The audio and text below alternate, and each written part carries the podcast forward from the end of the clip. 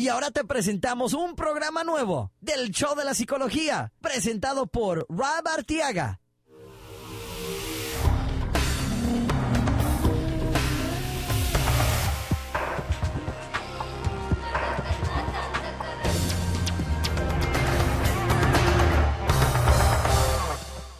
¿Qué tal amigos? Les habla su psicoterapeuta Rob Arteaga de sesiones.com.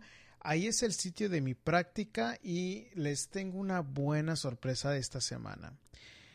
Ah, si ustedes se han dado cuenta, he publicado los programas cada dos semanas y de ahora en adelante, ¿qué creen? Vamos a estar publicándolos cada semana para que ustedes tengan más del contenido que yo sé que a ustedes les ha gustado ¿Y por qué sé eso? Porque he estado viendo los números de mi sitio de internet y he visto eh, cómo se ha subido los hits a la página.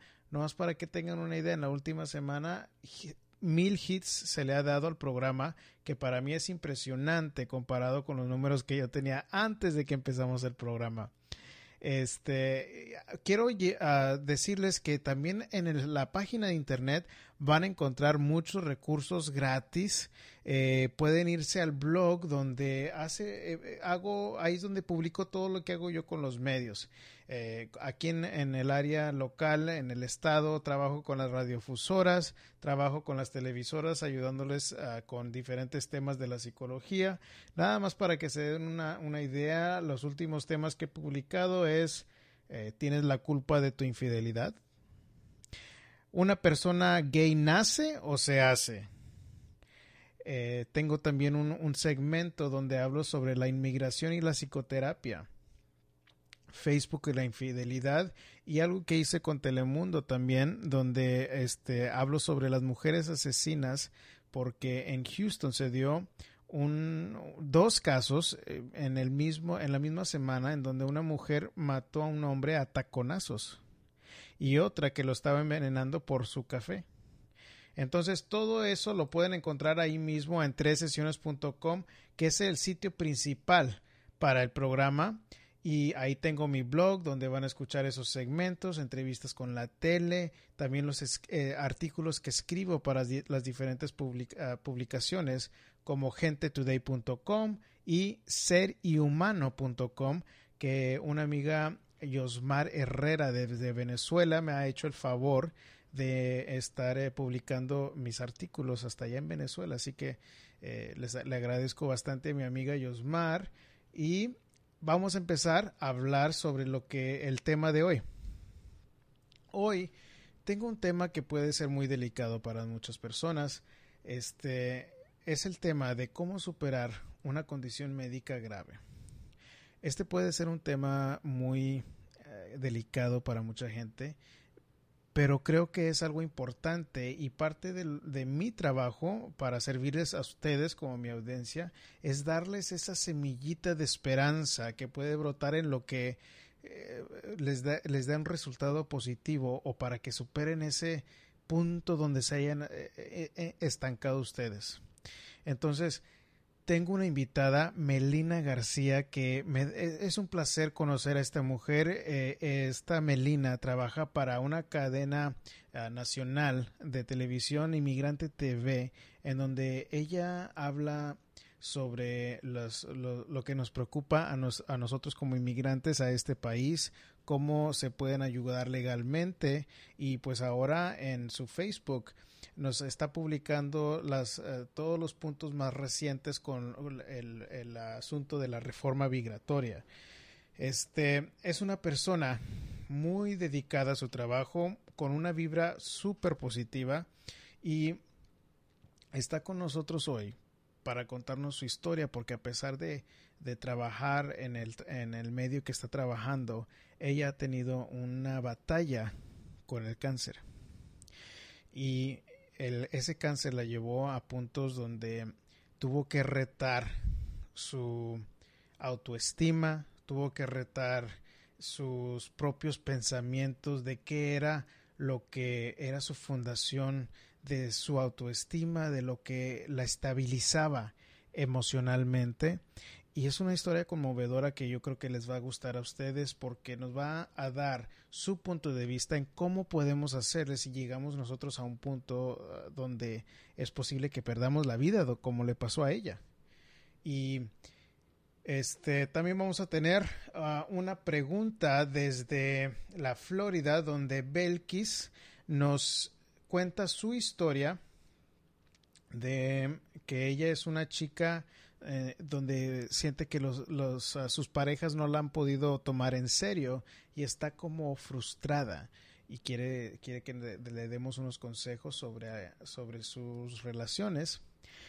Y vamos a terminar con eh, en el uh, segmento de los sueños y la psicología con Erika Said desde México que nos va a contar un sueño de, que incluye una sirena. Así es, una sirena. Entonces, este nos va a contar qué fue lo que pasa en el sueño y le vamos a dar nuestra perspectiva, a ver qué tal, qué tal le funciona, qué tal le, le parece nuestra interpretación y tal vez le pueda ayudar en algo, ¿ok? Bueno, y con eso nos vamos directamente a la entrevista con esta mujer divina, una mujer que yo admiro por su espíritu, por su energía y su sentido del humor, que este, se va a transmitir y se va a escuchar en, el, en, el, en, la entrevista. Y creo que van a hallar interesante eh, de que durante la entrevista como que cambiamos de papeles. ah, ya para terminar la entrevista como que me empieza a hacer ella preguntas sobre cómo es que manejan los psicólogos o los psicoterapeutas ciertas situaciones y se me hizo importante y son preguntas frecuentes así que por eso lo dejé en, en, en, la entrevista para que ustedes lo escuchen y que también tengan un, un poco de, de la idea de qué es lo que nosotros pasamos y cuáles son otros de los retos que tenemos como personas que tienen que se dedican a ayudar. Bueno, y con esto empezamos la entrevista. Espero que la disfruten. Claro que me pueden dejar sus comentarios en um, Facebook. Busquen el show de psicología pueden ir a buscarlo directamente en el show de psicología.com. Ah, también estamos en Google Plus, donde tenemos nuestra propia comunidad. Busquen también el show de psicología y ahí vamos a unirnos con otra gente que tiene los mismos intereses eh, de la psicología, así como, como, como yo, que soy una persona que me apasiona esto. Pero bueno, sigamos con la entrevista. Aquí tienen a Melina García. Que disfruten. Muy bien, estamos hablando hoy en el show de psicología con el tema que puede ser un poco delicado para mucha gente, ¿verdad? De cómo sobrepasar una condición médica grave. Y tenemos con nosotros una invitada súper especial para mí, una presentadora de Inmigrante TV, que es una eh, emisora nacional, ¿verdad? Sí, hola, hola, ¿cómo está toda la gente, todo tu público, Rob? Muchas gracias, por invitarme, muchas gracias. Si salen 26 repetidoras, eh, exactamente no sé en, cada ciudad, sé más las ciudades más grandes, que son eh, Texas, todo el Valle de Texas, toda la frontera, Los Ángeles, California, eh, estuvimos también en Puerto Rico y, y son 26 repetidoras que salen a, nivel nacional. Así que bien, bien contenta porque recibo cartas y mensajes de, de como tú sabes que esto es global el internet y todo mensajes de Ecuador, de Colombia, de, de, de Perú, divino. Es la magia del internet. Es la magia. Yo al principio soy, yo siempre digo que soy una dinosauria porque a mí lo de la tecnología no se me da nada conmigo, pero estoy aprendiendo a hacerme un poquito más amiga de ella, de a poco. Es una relación odio y amor. fíjate que a mí me encanta también la tecnología, pero entre más yo que la amo, hay, veces que me da un coraje con ella. Sí, sí, sí. Es lo que nos pasa de nuestra generación, no los chicos jóvenes, no mis hijos, no, obvio, mis nietos nacerán con un chip incorporado, no sé, qué horror, pero bueno. Así este, es. Bueno, pues te quería yo invitar aquí al programa, Melina. ¿Me querías o me quieres? Te, ah. quise invitar aquí al programa porque desde que te conocí, te conocí una energía muy positiva, una, una vibra muy buena. Y yo sé que tú tienes una, una historia que contarnos en cómo tú sobrepasaste el cáncer, ¿correcto?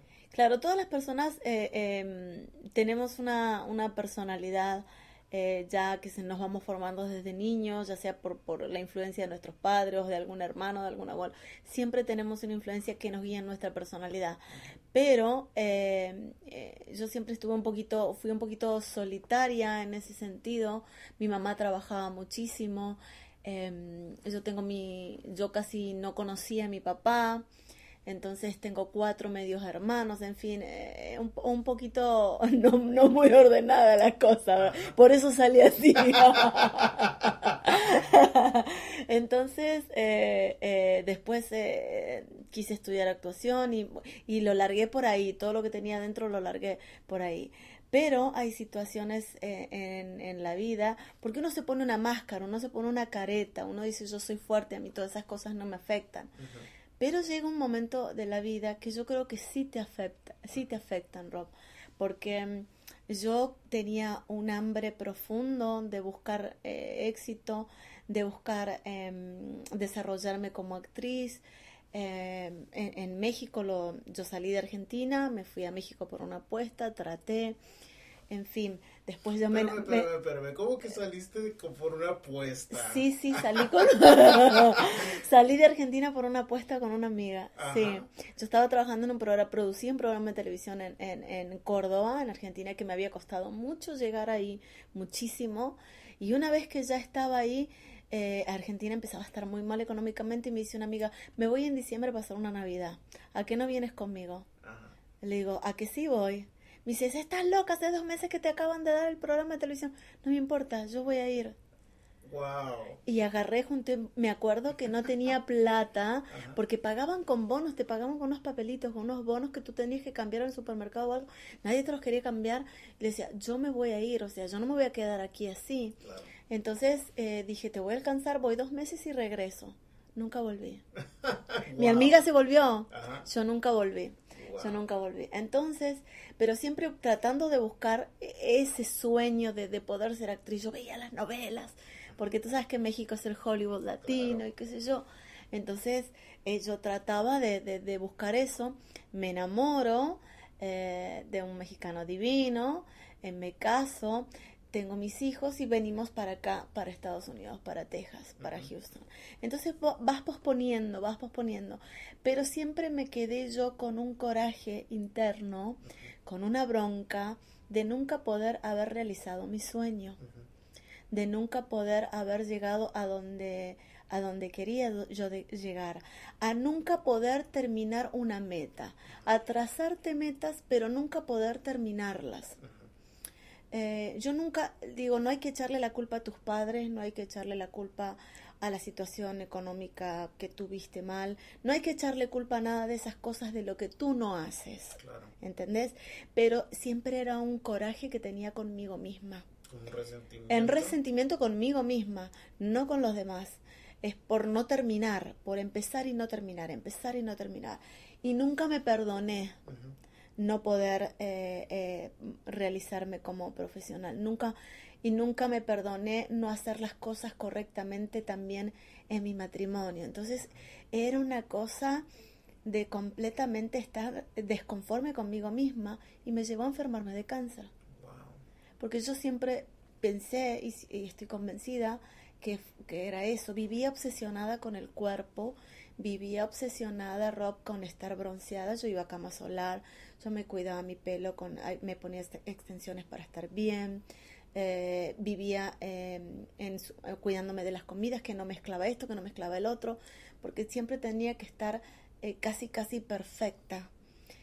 Y no, nadie es perfecto, Rob. Uno se claro. tiene que aprender a querer como es, pero me tuve que enfermar de cáncer, o sea, yo creo que, no sé si Dios, porque dicen que no hay que culpar a Dios, pero de alguna manera me tenían que bajar de la nube mmm, donde yo estaba. Hay que tocar, tocar fondo. Claro. Entonces me marcó de una manera muy, muy dura, muy, muy dura, eh, porque yo era muy exterior. Siempre fui una persona muy alegre. Sí. Eso sí, eso nunca, eh, eh, sigo, cre creo que esa esencia todavía la tengo. Y, y, más exacerbada, porque como te digo, a mí me ahora me vale, entonces yo, yo, yo creo que es más, está más potenciada esa alegría, ese claro. positivismo, pero eh, sí me dio en lo que más me dolía el cáncer, porque hay muchos, hay muchos tipos de cáncer, cáncer de mamá, cáncer eh, en algún órgano interno, pero a mí me dio un cáncer muscular. Es uno en muchos millones de personas.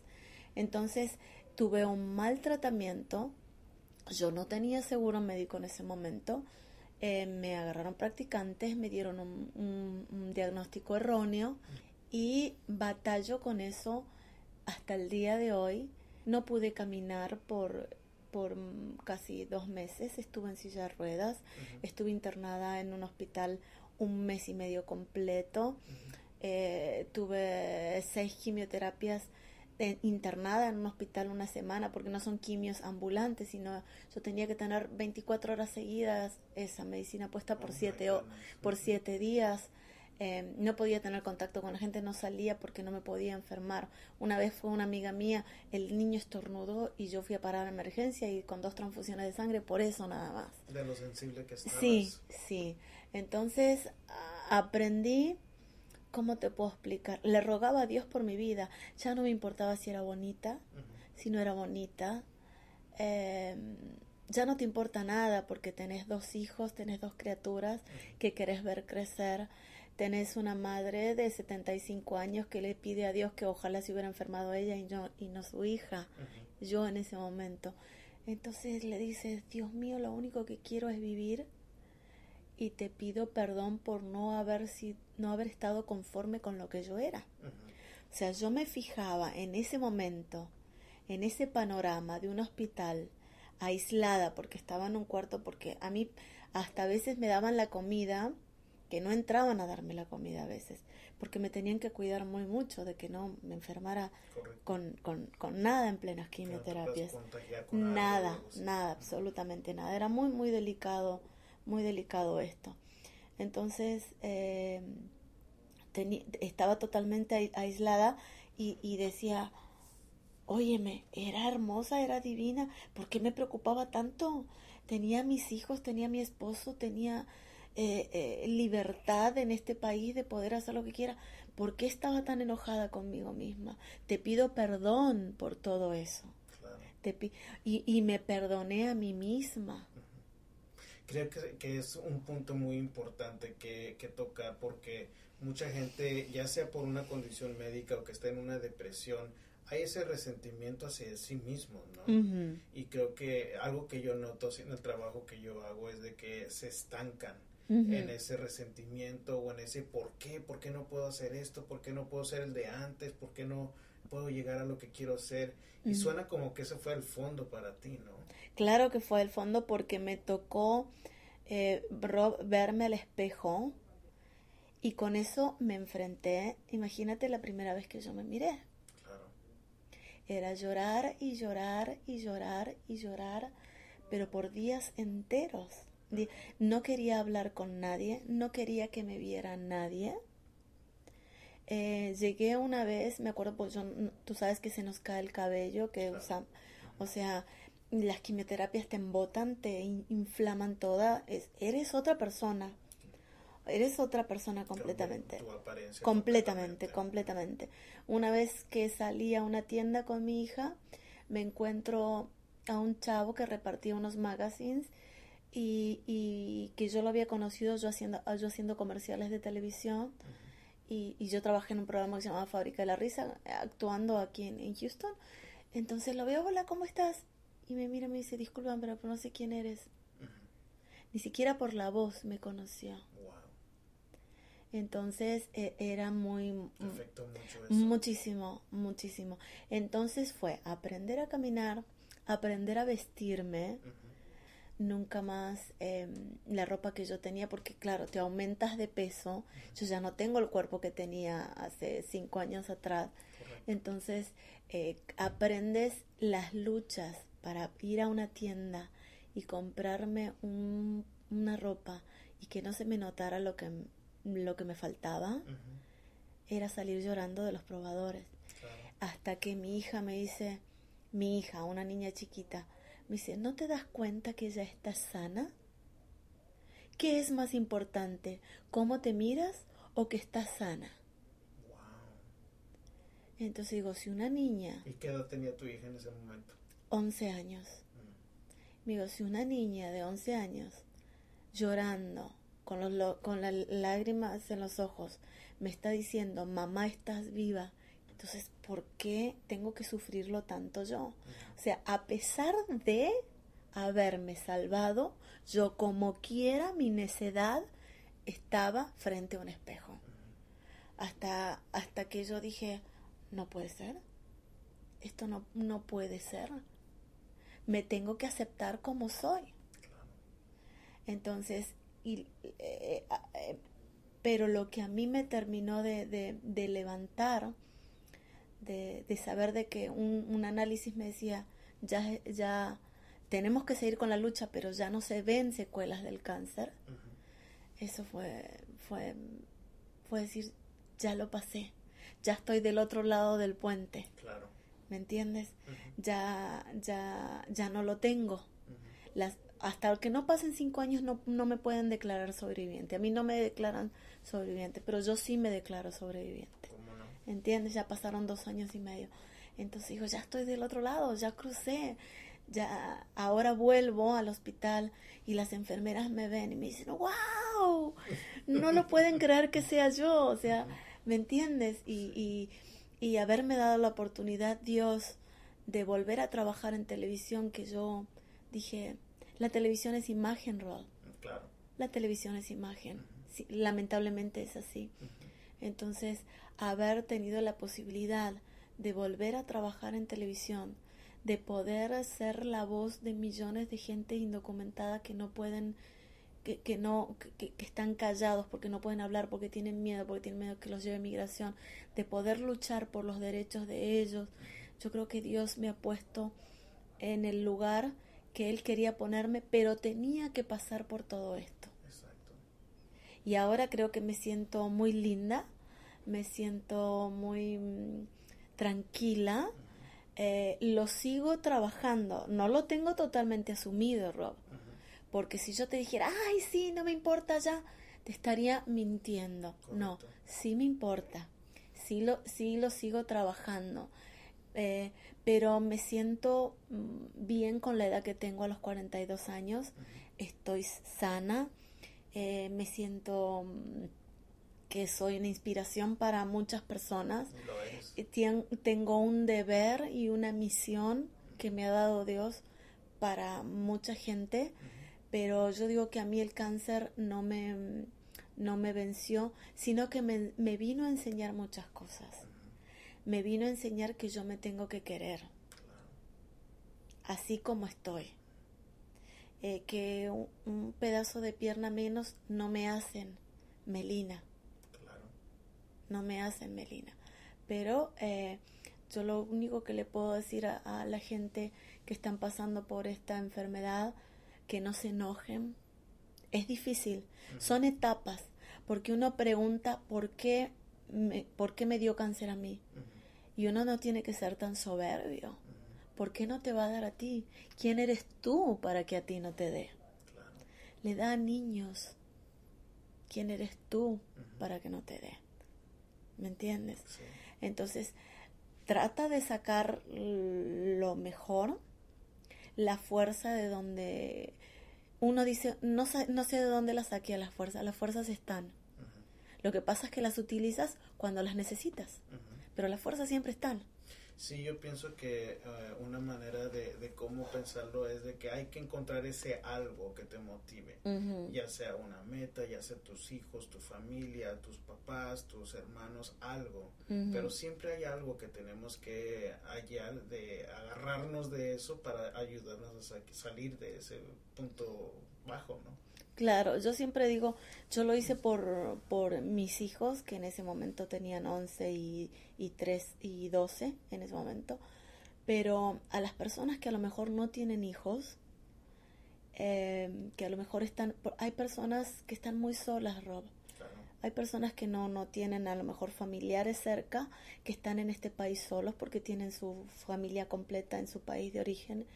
Entonces a esas personas yo les digo que tienen que luchar por ellos mismos. No tienen que buscar razones en los demás, sino que por ellos mismos, porque digan, yo soy fregón, yo puedo con esto, porque yo voy a ayudarle a otras personas. ¿Entiendes? Tienen que salvar su vida por ellos, porque siempre hay algo que puedan hacer después de esto. Lo vas a encontrar, yo estoy segura que después de que pases esta enfermedad vas a mirar la vida de otra manera, vas a ser feliz con pequeñas cosas. Yo me la pasé encerrada casi un año y pico de mi vida porque encerrada en un cuarto que no quería salir. Después, porque no podía, porque me podía contagiar de cualquier cosa, iba a dar al hospital otra vez. Después se te hace un, un, un, cascarón, un refugio tu cuarto y tu casa y no quieres salir. Después eh, tu, tu cabeza está un poco mal hasta que dices, no, yo quiero disfrutar del sol, del celeste del cielo de estar afuera en un parque. Entonces aprendes a, a, valorar pequeñas cosas y te das cuenta que mucha gente se enoja por tonteras, la verdad. Y hace corajes por tonteras cuando hay mucha gente que está en un hospital luchando por su vida. Yo pienso que eh, hay veces que es muy difícil trabajar con el sentimiento que tenemos en ese punto bajo o tal vez ese resentimiento sea demasiado fuerte que no sabemos cómo realmente salir, salir de allí. Yo pienso que en el trabajo que yo hago, lo que yo recomiendo es empezar no necesariamente a cambiar el pensamiento o el sentimiento, porque a veces es muy difícil, pero actuar diferente. Entonces, eh, puede ser tan simple como sonreírle a la enfermera que viene a atenderte o pensar o pescarte cuando estás pensando algo negativo y decirte, ok, voy a dejar eso en paz y no voy a seguir con ese sentimiento. Pero hay cositas pequeñas que uno puede estar empezando a hacer para que poco a poco esas esos acciones puedan ayudarte a salir, sacarte de ese punto, ¿no? Sí, yo me acuerdo que siempre me decían las enfermeras que yo me que yo era la paciente alegre, pues siempre me reía mucho tengo mucho sentido del humor, Rob. Ahora estoy hablando muy, muy seria, pero soy una persona que siempre tengo mucho, creo que no sé si es muy del argentino, pero eh, eh, yo me río de, todas las cosas. Y yo me acuerdo que cuando estaba en las quimioterapias, a mí me gusta mucho el fútbol, y era el mundial, y mi doctor, mi oncólogo es argentino, Así que eh, veíamos a veces la mitad, la mitad de uno de los partidos él veía, él tenía su ronda, ¿verdad? Pero yo siempre estaba mirando los juegos, los juegos. Y, y, sí me decía, a ver, pasame el, reporte, ¿qué partido subo hoy? ¿Qué fue lo que pasó? Y ahí estaba, no, es que te jugó mal, que te que Y él me decía, bueno, tengo que jugar al doctor un ratito, no, que un poco más, mire cómo estuvo Messi, mire cómo estuvo. Y yo le pasaba todo el reporte de lo que había pasado en, en los juegos de ese día y algunos enfermeros latinos venían al cuarto mío y, y un rato veían los juegos que pasaban. Viste, tenía que yo por lo menos... Eh, eh, Carismática en el hospital también, ¿verdad?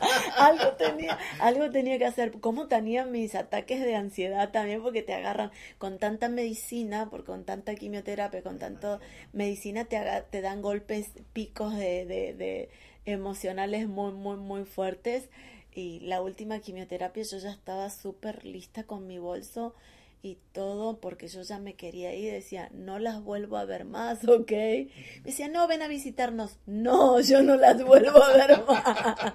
no, después sí volví a visitarlas. Pues yo decía, yo a este piso no vuelvo más. ¿Entendés? Pero no te, no, nada fue color, color de rosa. Nada fue color de rosa, pero es cuestión de actitud también. Si vas a estar enojado con, con la vida completa, vas a vivir muy amargado. Uno tiene que decidirse, o la pasas bien o la pasas mal. Si quieres vivir enojado porque no te pagaron, por la oportunidad que no te dieron, porque no, no, no tu jefe te vive martirizando, son dos caminos, dos actitudes que tienes que tomar o haces algo por cambiarlo y te buscas otra cosa, o vivís sometido. Es tu decisión. Todos tenemos el libre albedrío. Exactamente. Es, es, tu decisión. La estás pasando mal, estás sufriendo con tu esposo, mándalo a la frega. O sea, seamos claros. ¿Estás sufriendo? Estás sufriendo porque querés. Ya cuando sufrís por una enfermedad es otra cosa. Correcto. Es otra cosa. La gente que no está enfermo y que la está pasando mal, toma las riendas. Eres tú el que puedes terminar con eso. O sea, tú en el momento de decir, asimilarlo, tengo un problema, lo acepto, a ver, acción, ¿qué es lo que puedo hacer? Y si no puedes, venís con Rob, que es un excelente psicólogo y te puede ayudar. Porque Rob, hay mucha gente que no, no, puede, no podemos solos. necesitamos de alguna ayuda externa que nos ayude para sobrepasar este, este tiempo difícil, ¿no? Y creo que es un buen punto donde terminar, pero me gustaría que le dijeras a la audiencia dónde puede encontrar tu trabajo, porque yo sé que estás en el internet y, en Facebook y todo eso. Sí, bueno, eh, acá en Houston es el canal 61.2, que todavía me ven con cabello, corto porque son grabaciones viejas, porque cuando fui yo a hacer el casting dije, no me voy a poner peluca, no me voy a poner extensiones, voy a ir como yo soy y si me dan el trabajo, me lo dan, gracias a Dios me lo dieron. Y las grabaciones, hay algunas con, con, extensiones, con pelo largo eh, y otras con el pelo corto, ahora ya, ya me creció. Pero si no lo pueden ver, en, me pueden buscar por Melina García TV en Facebook o inmigrantetv.com, le dan clic, están en los programas en vivo. También me pueden buscar por, por YouTube. Eh, también Melina García TV tengo mi channel en YouTube o si no en Melina García en, en Inmigrante TV YouTube también. Estamos por todos lados, Rob, por todos Hay lados. que estar ahora este, en, estos fechos del internet, tenemos que estar donde quieran. Sí, Rob, y vos como profesional, como psicólogo, porque ¿qué es lo que piensas tú con los pacientes? Porque a todos los pacientes de cáncer eh, les dicen que tiene que hacer tratamiento psicológico. Aquí la mujer que estás viendo nunca lo hizo. Eh, ¿Eso en qué cambia a, una, a, un, a un enfermo de sobreviviente de cáncer? Yo creo que un profesional es una manera de tener un punto de vista externo. y, de, y creo que es un espejo, es una metáfora para un espejo de alguien que te va a dar un punto de vista y reflejar lo que tú estás sintiendo, lo que tú estás pasando. Y creo que lo has asimilado muy bien eh, según lo que tú me cuentas, pero yo creo que un psicólogo no va a ser mucho más para ti de lo que tú ya has hecho por ti misma. Tal vez este, explorar algunos otros traumas que hayas tenido o para poder llegar un poco más a fondo de dónde vienen esos traumas sería el beneficio para ti, pero de lo que estás hablando sería exactamente lo que yo estuviera ah, trabajando con un cliente que está batallando con eso, la actitud, las acciones, tu plan, este, buscar siempre lo positivo. Porque viste que mucha gente, especialmente los hispanos, eh, tienen eso en, en, la cabeza como que, ay, el psicólogo es para locos. Exacto, tenemos esa, ese estigma. ¿Por qué tienen ese, por qué la gente hispana, eso ya te lo hago como entrevistadora yo a vos. ¿Por, qué tienen ese estereotipo de que no, o, o, o, el, o, el, psicólogo me va a tener eh, muchas sesiones, me va a sacar la plata y no, voy a, no me va a hacer nada? O, eso es para locos. ¿Por qué piensa eso? Yo creo que más que nada es miedo a lo incierto o a lo que no conocemos.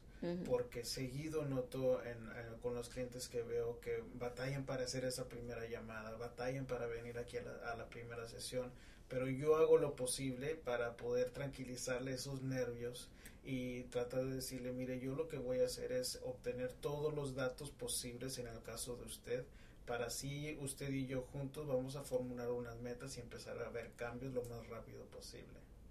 Entonces, este, creo que más que nada es el miedo a lo, a lo desconocido que sucede. ¿A encontrarse con ellos mismos? Sí, bueno, yo creo que el miedo es eh, eh, parte de eso, de que alguien me va a decir que estoy mal. Tal vez creo que sucede también mucho y pues en eh, muchos casos, especialmente de, los, de las llamadas que yo tengo, son algo relacionado con la pareja.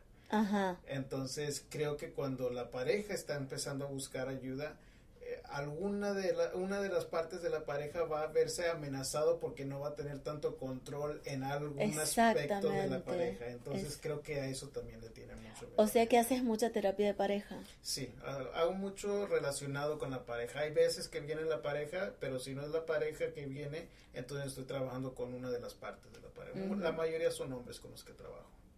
Pero este creo que los hombres que sí veo que están, son consistentes con la terapia, es maravilloso ver los cambios que ¿En veo serio? con ellos. Porque Mira vos, no, me sorprende que sean los hombres los que más tomen la decisión de, de ir a un psicólogo, más que las mujeres. creo que me, les atrae el hecho que soy hombre. Porque Ajá. seguido me dicen eh, mis clientes que han este, tenido una experiencia con una mujer, pero como que se sienten atacados con una mujer porque se sienten como que entre la mujer y el terapista nada más están, lo están atacando a él. Claro. Y entonces lo que yo les digo, mire, pues yo voy, según los datos que usted me dé, yo le voy a decir si está bien o está mal. Pero este, mi trabajo es darle un punto de vista profesional para que usted cumpla las metas según las metas que usted tenga. Entonces yo analizo todo lo posible y no se los pongo muy fácil, o sea, no les digo que todo va a ser de color de rosa aquí, o sea, parte del proceso es trabajar sobre esas cosas que con las que estamos batallando, los obstáculos que nos están manteniendo estancados de alguna manera en la relación. ¿Y qué diferencia ves entre, entre una generación de mm, 30 a, a 30, 40 años, 50 años? De, ¿Tus clientes de qué edad prevalecen? ¿De qué edad son? Este, si, sin tener los, los números enfrente de mí, nada más pensando atrás en, en- en los años que he trabajado esto, yo creo que la mayoría han de ser como de entre 25 y 35 los Ujú. clientes míos. Pero fíjate que es un, un punto importante y, y interesante porque de, los clientes que me intimidaban a mí al principio eran los machotes esos de 50 eh, ya más grandes y porque me decían uno, ¿sabes qué? No me gusta que eres más joven que yo. y, y me dicen, este, y, me- y yo me pongo a pensar, ¿este qué me va a enseñar a mí? Ajá. Y igual yo tenía como ese sentimiento, como ese eh, presentimiento que ellos tenían eso, pero de la manera que yo lo manejé, le dije, mira, yo voy a ser honesto contigo. Vamos a hacer esto, déjame hacer el análisis, vamos a, voy a hacer unas recomendaciones. Si no te gusta el, el trabajo, pues te recomiendo a alguien más. Y creo que nada más mencionar eso como que los ponía a ellos un poco menos a la defensiva y más abiertos a recibir la ayuda. Me estabas mostrando cuando llegamos aquí a la, a la oficina, cuando me invitaste, que haces terapia para niños. Eh, por cómo es cómo es tu trabajo con niños qué tipo de problemas tienen los niños que vienen aquí a tu terapia Este, la mayoría es trabajo que hago con ah, para manejar el comportamiento. Entonces, este, eh, por ejemplo, cuando yo trabajo con un niño en las primeras tres sesiones trabajo con los papás. ¿Por qué? Porque yo noto que es un poco más eficaz si le doy al papá herramientas para que vea más rápido cambios en el niño. Porque para mí es muy importante que el cliente vea cambios. Este, tú sabes que no es un, un- un trabajo este, que sea a bajo costo en este país, pero por lo mismo yo valoro el tiempo y el dinero del cliente y me gusta darle las herramientas que yo sé que puede haber cambios rápidamente. Entonces yo les hago muchas preguntas en cómo manejan el comportamiento, dónde están los problemas este, principales para ellos en la, en la casa, en la escuela y les hago recomendaciones porque eh, la mayoría de las veces hay que trabajar en cómo eh, disciplinar. Pero fíjate que hay veces cuando el papá de- disciplina demasiado, Claro. ya, hay que saber eh, suavizar el estilo de disciplina para mejorar, que haya más, este, em, que el, el- el- el estudiante o el niño pueda ah, hacer más caso a a- Ujú. Y a Rob Arriaga quién lo atiende Yo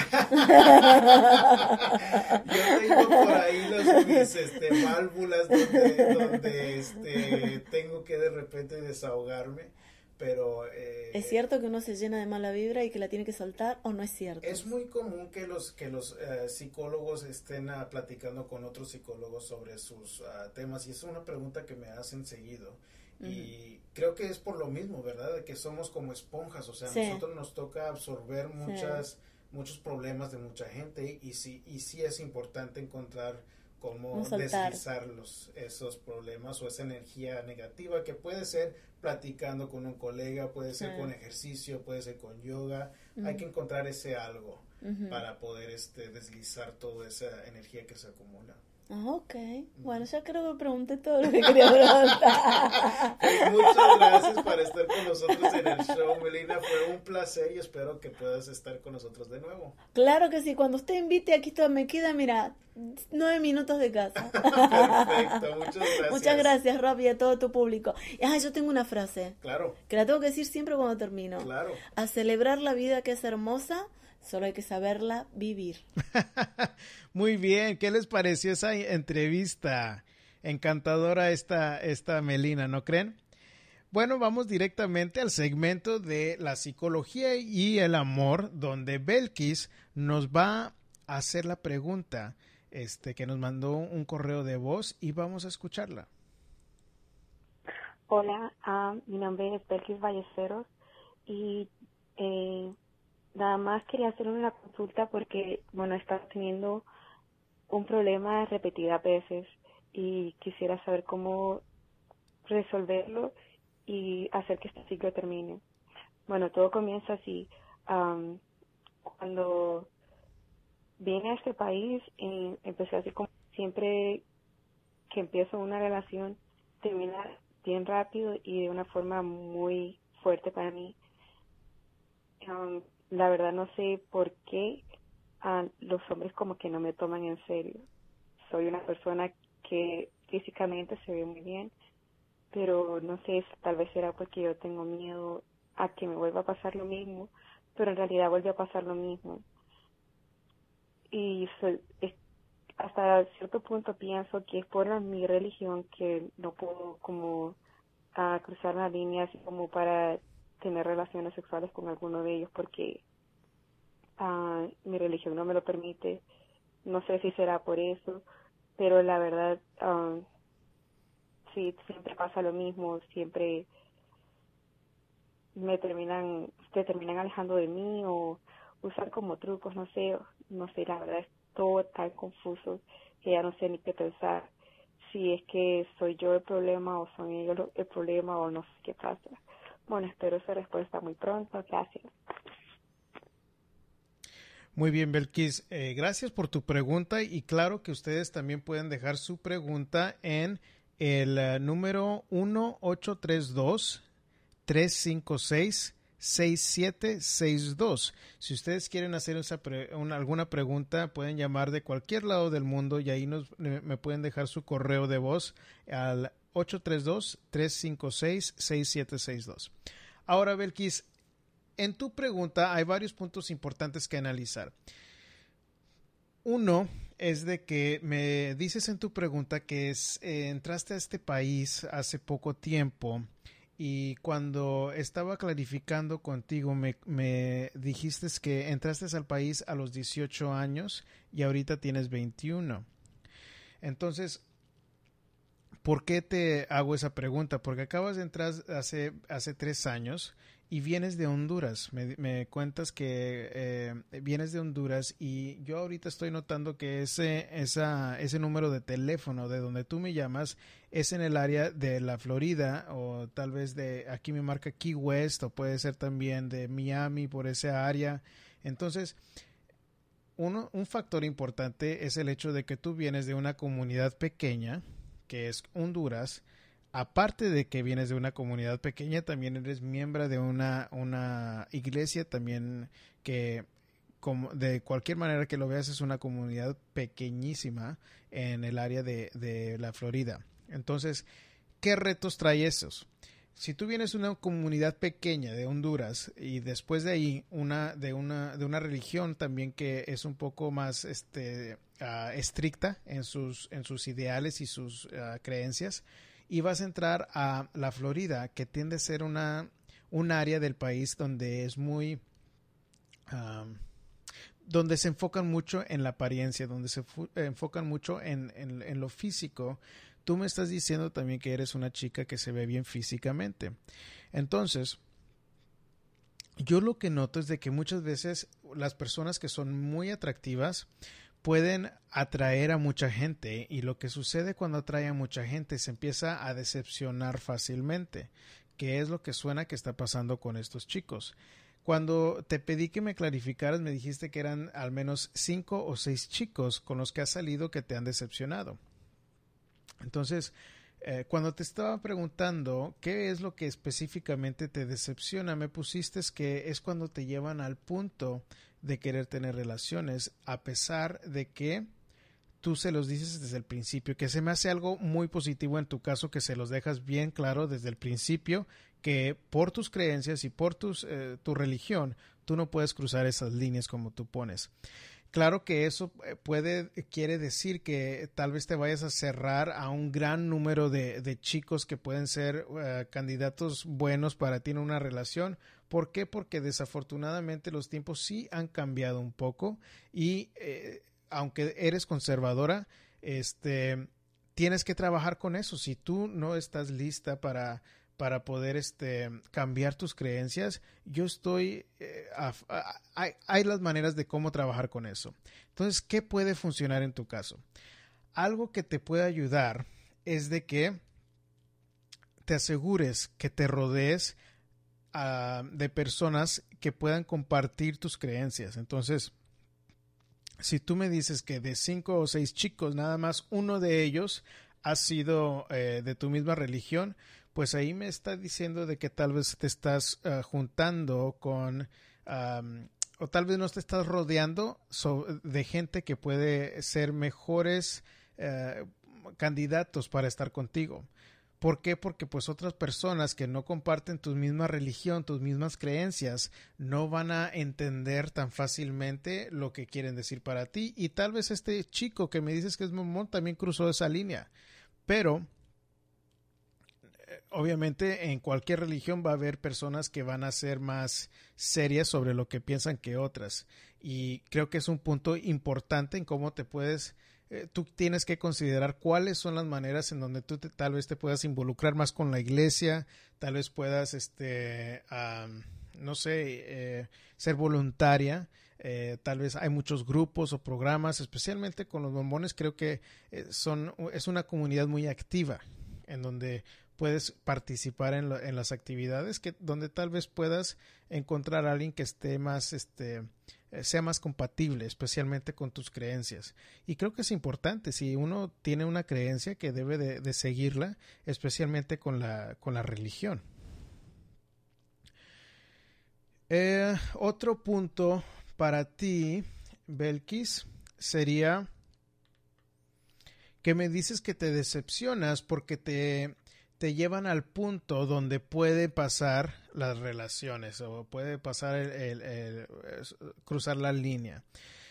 A pesar de que los hombres este, sean de tu propia de tu propia religión o de que sean más eh, van a creer uh, tener creencias más similares a las tuyas, tú tienes que también darte cuenta de que los hombres van a querer llegar a ese punto porque son hombres. Muchos hombres este, a pesar de lo que piensan, pues van a, estar atraídos a ti, especialmente si dices que físicamente estás, estás, te ves muy bien.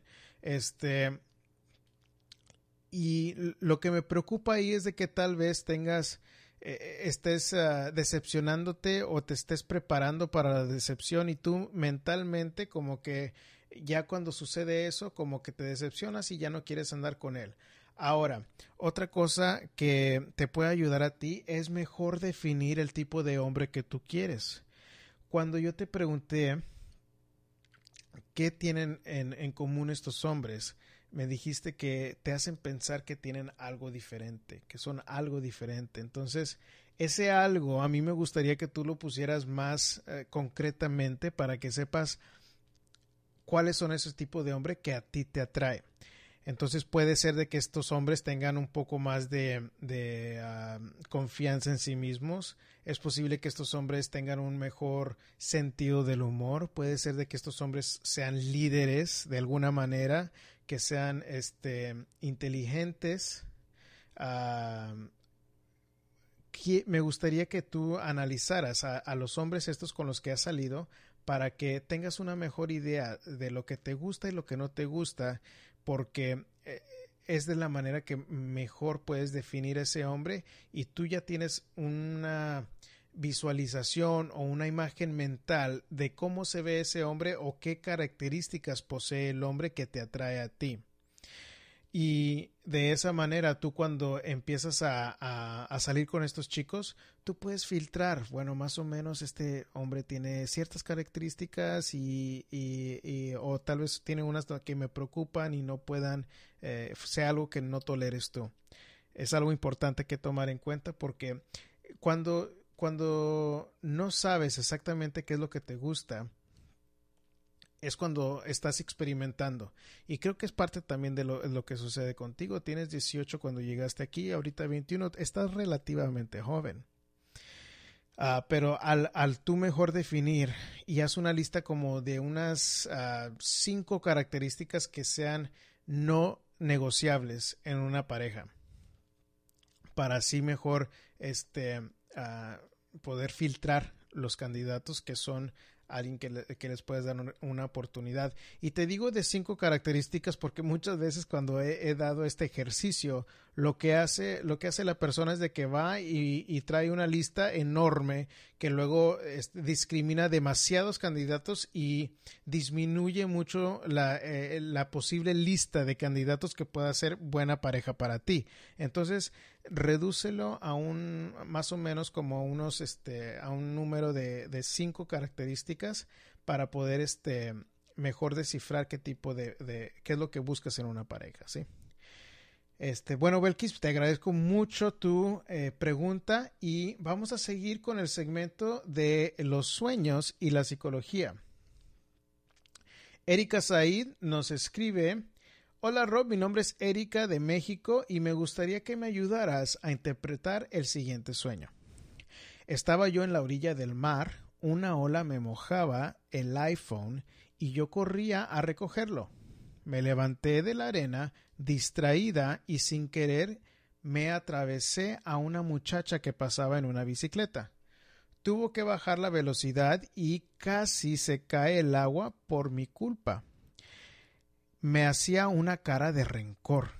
Yo le pedía disculpas y entonces me daba cuenta de que la chica tenía una cola de sirena en lugar de piernas.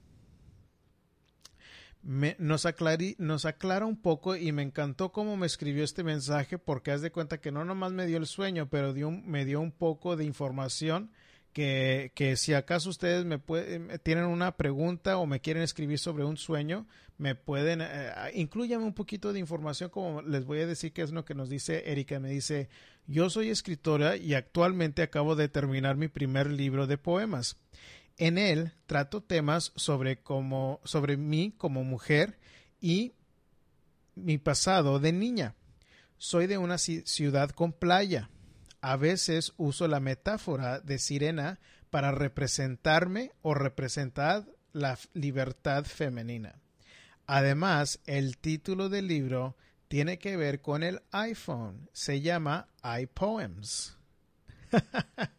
me dice, gracias, me encanta tu programa y no me lo pierdo los podcasts. Saludos. Muchas gracias, Erika, por tu sueño, porque es un sueño hermoso y creo que incluyes aquí símbolos que eh, me ayudan mucho en la interpretación. Me dices, estaba yo en la orilla del mar. Una ola mojaba el iPhone. Entonces, el iPhone aquí me, representa, me, dices que tiene una conexión con tu libro que se llama iPoems. Entonces, em, si te pones a analizar qué es el iPhone o iPoems, puede representar ese, ese esfuerzo que tú le pusiste a tu libro, ¿no? Cuando me dices que, está, que estás a la orilla del mar, eh, un símbolo que sí es importante eh, o que es un poco común es el, el símbolo de, del agua en los sueños. Y es de los símbolos que rara que, que, tienen una consistencia en que representa con todos nosotros. El agua normalmente representa las emociones. Entonces, si el agua representa emociones y te moja el iPhone, pues puede representar de que hay mucho sentimiento o hay algo, hay algo que te haya sentido como que te ha derrumbado tu proyecto de tus manos porque me dices yo corro a recogerlo y me levanté de arena me levanté de la arena distraída y sin querer que sin querer me atravesé a una muchacha que pasaba en una bicicleta entonces cuando tú te caes puede representar tal vez alguna caída que has tenido en, sacar adelante tu proyecto de libros. Este, me pones también que la chica es en la bici, en la bicicleta es una, es una sirena y que tú usas para representarte a ti y representar a la libertad femenina. Entonces, si ella viene en una bicicleta cuando está moviéndose en una bicicleta, para mí eso representa como que está tratando de moverse del punto A al punto B. Y esta, y esta sirena, esta, esta muchacha, representa algo también de tu trabajo, porque es lo que tú usas para representarte o para representar la libertad femenina. Y se le atraviesa algo, y tú solita eres la que te atravesaste en el camino de esta sirena para mí eso puede tener el significado de que tú tal vez te estés atravesando en, tu propio camino de sacar adelante este proyecto tuyo, este proyecto de los libros. Tal vez tú te estás em, cohibiendo de alguna manera en que no puedas sacar adelante este proyecto tuyo. Que sucede muchas veces eh, en, cuando estamos eh, entablando algún proyecto tal vez sea algo nuevo para ti y eh, es algo que debes de, preguntarte. Ahora, dices este que casi se cae por tu culpa y te hacía una cara de rencor. Eso puede decir que tal vez tú tengas un propio de rencor hacia ti misma por no poder sacar adelante este proyecto me dices ah, también para terminar el sueño, me dices, yo le pedía disculpas y entonces me daba cuenta que la chica tenía una cola de sirena en lugar de piernas. Entonces, ahí es donde viene como el símbolo a que eso se refiere al símbolo que tú usas normalmente como metáfora para representarte y eso es algo que sí todo mundo debemos de tomar en cuenta. Cada cosa en un sueño representa una cosa sobre nosotros y no realmente alguna otra persona. Ahora, algo que tú me escribes aquí me dices, me tiene la cola de sirena en lugar de piernas. Si te pones a pensar, ¿para qué usamos nuestras piernas? Nos usamos nuestras piernas para movernos de un lugar hacia otro. Entonces, ahí otra vez empezamos a ver el tema de algo que te está previniendo de llegar de punto A a punto B, que por lo que tú me dices en estos detalles supongo y estoy sospecho que es lo de tu libro. ¿Qué es lo que tú puedes hacer para sacar adelante ese proyecto tuyo? Este, pero tú lo que quiero que te digas es de que tú te veas al espejo y que te digas que tú eres una persona fuerte, una persona capaz y sabes que que muchas personas quisieran poder decir que ya hayan terminado un libro. Tú, yo quiero que hagas todo lo posible para sacar adelante este libro tuyo. Estamos en una, en una época del Internet donde lo más fácil es poder publicar algo por tu propia cuenta. Busca la información necesaria que tú necesitas para empezar a distribuir este libro por tu propia cuenta. Sigue, sigue trabajando para que tú saques adelante este libro y una, un ejercicio que puedes hacer también es de que mentalmente yo quiero que te imagines eh, que en lugar de que, que esa, esa, esa sirena se, se estanque en, el, en su camino, que tal vez tú te subas con ella. Tú te subes con ella y esa bicicleta que es nada más para una persona, tal vez se convierta para dos personas y que ustedes dos van viajando por eh, la orilla del mar y que el mar se ve hermoso, se ve tranquilo, se ve con una agua azul clarita, hermosa. Eh, imagínate el aire, cómo está, eh, cómo se está sintiendo en tu, en tu piel, en tu cara. Y que tengas un sentimiento placentero al tú estar en la orilla del mar en ese estado. ¿Y qué es lo que estamos haciendo con eso? Cuando estamos visualizando algo que sucedió en nuestros sueños, estamos dándonos una manera de comunicarnos con el inconsciente usando su propio lenguaje. Nuestro inconsciente nos pinta eh, imágenes que relacionamos con asuntos emocionales que están pasando con, nuestro, con nuestra vida en ese momento. Eh, y, estoy seguro que si tú usas esa visualización, Erika, y sigues adelante con tu proyecto, no pares, investiga y vas a ver cómo puedes sacar adelante ese proyecto y vas a llegar a las metas que tú puedes y recuerda que tú eres tu propio ah, obstáculo más grande. Supéralo porque es ahí donde pueden abrirse las posibilidades en realmente llegar a ser una escritora excelente. Muchas gracias por tu pregunta, Erika, y recuerden que ustedes también pueden hacer su pregunta al 1 832 356-6762 y aquí con gusto vamos a hablar sobre sus preguntas. Y con esto terminamos eh, el show de psicología por esta sesión número 7. Recuerden que pueden encontrarnos en Facebook, en Google Plus o en el propio sitio de internet de elshowdepsicología.com. Este, ahí uh, pueden encontrar nuestras comunidades, compártanlas si, si les gusta, eh, y también en el, ah, en, el, en el, sitio de internet, en el show de psicología.com o ya sea en tres sesiones.com pueden encontrar el blog eh, que tiene todos los artículos y entrevistas que ya les he mencionado antes. También ahí, si acaso les interesa una, una sesión individual privada, también pueden encontrar información sobre cómo pueden conseguir eso. Y con eso se despide su psicoterapeuta Rob Arteaga.